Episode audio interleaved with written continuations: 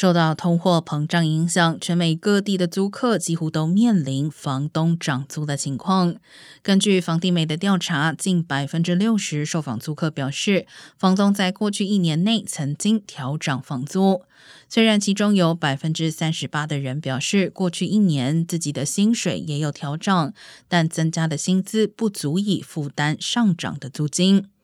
房地美六月初的调查也发现，百分之九十六受访家庭在过去一年内经济受到高通胀冲击，而有四分之三的受访家庭表示，因为高通胀改变了原本的购房计划。